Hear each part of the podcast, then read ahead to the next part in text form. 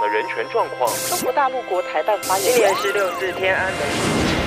从新闻看见真实的中国，欢迎收听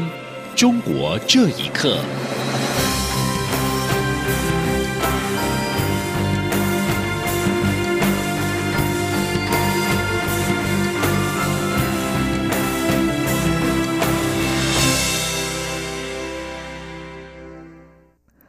各位好，欢迎收听《中国这一刻》。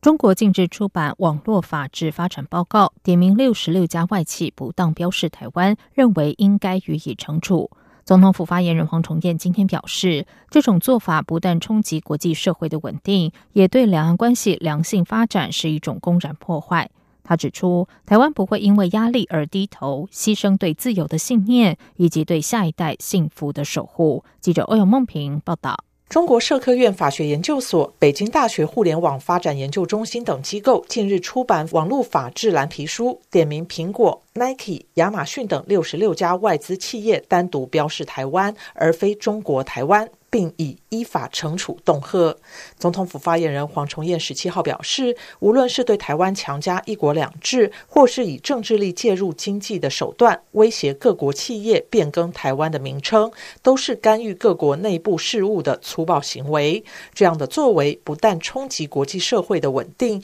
也让中国失去了国际的信任与尊敬，同时更对两岸关系的良性发展是一种公然破坏。黄崇彦并强调，台湾不会因为压力而低头，而牺牲对自由的信念及对下一代幸福的守护。他说：“毫无疑问，其实台湾跟社会、跟国际社会紧密连结，啊，并且是坚定的来站在啊普世价值的基础之上。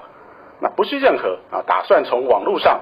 变更台湾名称的企图啊，就可以把台湾啊的这个国家啊从世界上抹杀。”那台湾人也不会因为压力而低头，从而牺牲对于自由的信念跟对下一代幸福这样的一个守护。总统府也提醒国际社会正视中国相关失控的国际行为，并共同协力于减少、遏制这类行为的扩散，以维护自由民主的价值及国际社会的安全与稳定。对于包括美国在内理念相近的国家及国际社会近日对台湾的声援，总统府也再次表达诚挚的谢意。中央广播电台记者欧阳梦平在台北采访报道。针对中国当局施压苹果公司等六十六家跨国企业更改台湾称谓一事，我外交部今天表达强烈抗议与严厉谴责，痛斥此举暴露其政治手段干扰民间企业的邪恶意图，更违反国际商业自由运作的精神。因此，要预请相关国家采取必要行动，抗拒中国蛮横要求。外交部强调，台湾绝非中华人民共和国的一省，也不受中国政府管辖。任何对台湾的打压和矮化，只会造成台湾人民的厌恶，伤害两岸关系发展与区域和平和稳定。陆委会今天公布了民众对两岸关系议题的看法民调结果，七成以上的受访者不赞成中国大陆“一国两制”主张，也不接受中国大陆“一个中国”原则的“九二共识”，并且反对中共不承诺放弃对台使用武力的主张。陆委会表示，民调显示，台湾民众坚持捍卫国家主权和台湾民主，也是对中共近期矮化台湾主权倡议的否定。有关九二共识的问题，百分之五十点六的受访者认为两岸之间没有九二共识，九成支持政府主张各界在推动经济发展同时，更应该维护国家整体安全利益做法。八成六认为中国大陆应该务实面对中华民国，尊重台湾主体性。八成九同意台湾未来和两岸关系发展要由台湾两千三百万人决定。而蔡英文总统提出的四个必须获得百分之七十六受访者认同，赞成三道防护网的受访者也有百分之七十五。陆委会表示，未来在两岸交流互动的法制面，也将因应情势变化，妥善考量国家安全与台湾整体利益，建构两岸互动中的民主防护网。继续来关心的是，前加拿大驻北京大使马大为在加拿大的媒体指出，前加拿大外交官康明凯遭到中国拘留，让在北京的外交官们惴惴不安，担心中方不尊重维也纳公约的豁免原则。马大为在加拿大《环球邮报》撰文指出，康明凯在北京为国际危机组织担任资深顾问，遭中国拘留了一个月。中方讯问集中在他过去担任外交官的角色，这解释了加国总统杜鲁道为什么会在日前首度公开谴责中国没有尊重外交豁免原则。马大伟表示，驻外官员一直相信外交官。免于被起诉的豁免权，让他们派驻中国时可以全力了解事实真相以及事件重要性。维也纳公约更延伸这种豁免权，即使外交官之后身份不在，也不会因为过去的外交工作受到起诉。但是现在起得要开始担心了。马大伟指出，外交官卸任后回中国做研究、参加会议或是做生意是常事，但现在他们得担心，几年前从事外交工作时合法的访问或是谈话，让他们容易遭到中方报复性的拘留，成为中国的外交武器。从去年底开始，中国政府开始调整对民营企业的政策，最高司法机关宣布要为一批被冤枉的民营企业家平反。但是，民营企业家认为，所谓的平凡已并不是真心的，而是为了缓解社会经济萧条。一个公平的法治环境对企业来说非常重要，否则中国民营企业家永远都在通往监狱的路上。请听以下的报道。中国甘肃的民营企业家赵守帅被错误关押十一年，上亿资产被非法剥夺之后，去年七月被法院判为无罪。但是他提出的国家赔偿申请，除了人身自由赔偿之外，大部分财产损失赔偿被驳回。就在赵守帅提交国家赔偿申请的前两周，中国最高领导人习近平才召开了民营企业座谈会，声称要支援民营经济继续壮大。中国最高人民法院以及最高人民检察院还先后表示要平反一批民营企业家的冤案。现居美国的中国民营企业家马永田认为，所谓的平反以及支援民营企业发展的政策，并不是真心的想要纠正错误，而是为了缓解社会经济萧条，还有缓解就业问题。因为近年来中国民营企业经历了一波倒闭潮，失业人数超过两百万。同时，民营企业的利润也在严重下降。民营企业家肖运军对于中国政府的政策完全不信任。他说：“但是他那个平反，只不过就是把他罪名摘掉，其实他就是一一张空头支票，他没有落实别人受害者的合法权益。企业家的资产就是得到平反，没法还给别人，还有制造冤假错案的这些法官、公安，他都没有追究。”经济学者秦伟平认为，一个公平的法治环境对民营企业家来说非常重要。他说：“市场变好变差大家能接受，但是如果市场缺乏这种公正公平的一个竞争环境，特别是恶劣的司法，那个公权力在老是介入这个市场运营，啊，这样子的话让企业家根本就没有安全感，这是很大的一个隐患。”中国著名律师陈友熙认为，如果不改变目前中国的法治状况，中国民营企业家永远都在通往监狱的路上。以上新闻由央广整理报道。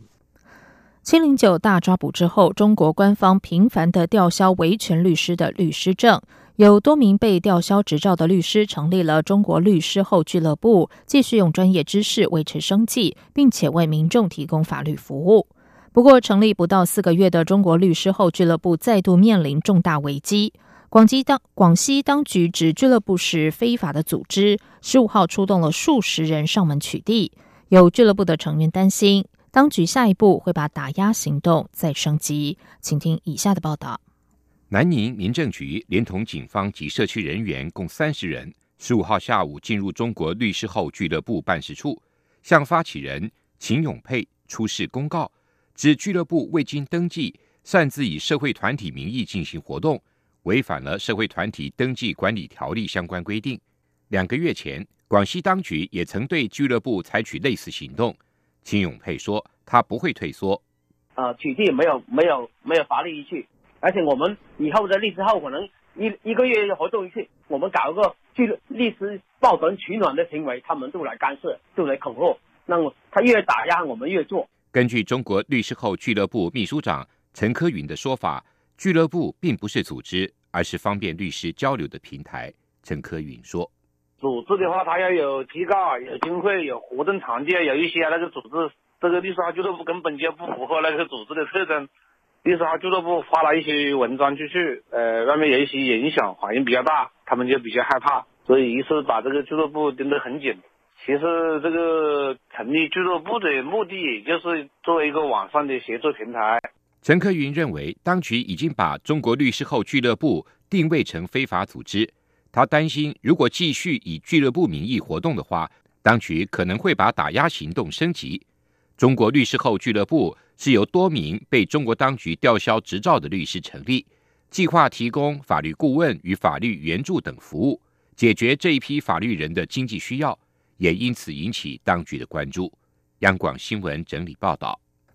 有多位网络人士披露，他们使用的手机安装中国产的应用程式 App 之后，出现了耗电快的现象，甚至有更新功能被关闭后还会自动开启。有网友表示，中国国产手机 App 几乎都有自动收集使用者资料的功能，就连在充电的时候，透过充电线上的特殊晶圆，还能够进行远端遥控。请听以下的报道。中国国产手机应用软体 App 因为未经授权就获取使用者资料，时常受到使用者的批评。月光博客创始人龙威廉日前在社交网站推特留言指出，早上刚起床就发现手机电池的电量已经从前一天晚上的百分之八十一直降到了百分之四。检查后发现有两个 App 在后台运作了整晚。他表示，这两个 App 的刷新功能已经关闭，而且近期都没用过，也没有打开通知功能，却从后台被启动并且刷新。安徽网络作家吕先生也遇到一样的问题。他十六号接受自由亚洲电台访问时表示，手机安装中国国产应用软体之后，被要求开启定位功能，而且耗电量奇快。他说：“也是这个耗电量特别快啊。”我之前在网上也多次揭露过呀，包括我的手机、笔记本电脑都被国宝监控控制住。我在国内使用 APP 软件，它都会出现的这个提示，允许使用你当前的位置。基本上你用的软件很多都会出现这个信息，都会出现这种提示。网络观察人士古河表示，手机电池耗电是中国的公安机关所使用的一种手段。让手机常常因为没电而关机，阻止使用者发送敏感讯息。充电时，透过充电线上的特殊晶圆，远端遥控就更加容易。网络活跃人士张先生受访时表示，他观察中国国产手机 App 几乎都有自动收集使用者资料的功能。他说。中国大陆的这个互联网公司开发的 APP，百分之九十以上都要受到过滤审查，就像每一部电影都要被审查才能被这个中国大陆放映是一样。每一款手机 APP 呢，在中国大陆想上线，那都要符合当局的一些要求。《华尔街日报》日前报道，伦敦移动商务和安全公司上游系统调查后发现，TCL 集团在中国的伺服器透过它的天气应用程式收集大量使用者资料，包括智慧手机使用者的地理位置、电子邮件地址以及每只手机专属的国际行动装置识别码。央广新闻整理报道。香港苹果日报网站今天在报道中指出，香港顺丰速运以不能代寄宗教物品为由，拒绝为香港天主教组织义工寄送十字架到澳门。不过，查询顺丰公司的网站违禁品栏，其中并没有涉及“宗教”二字的物品。根据报道，香港一名天主教所属社团。社会服务团的义工十六号将搜集而来的小礼物和心意卡委托顺丰速递寄往澳门教友，但是被拒绝。这名义工引述顺丰速运的接待员说：“十字架是宗教物品，他们不能够代寄。”苹果日报就此向顺丰速运查询，但是没有获得回应。顺丰速运网站有违禁品查询栏，里面详细定有本地寄递以及空运和海运。禁运的物品，而且数量庞大，其中有涉及刑事的、保育的和公共卫生安全的，像是弹药和毒品等等。不过，翻看全部违禁品名单，找不到有涉及宗教二字的物品。以上，中国这一刻，谢谢收听。这里是中央广播电台台湾之音。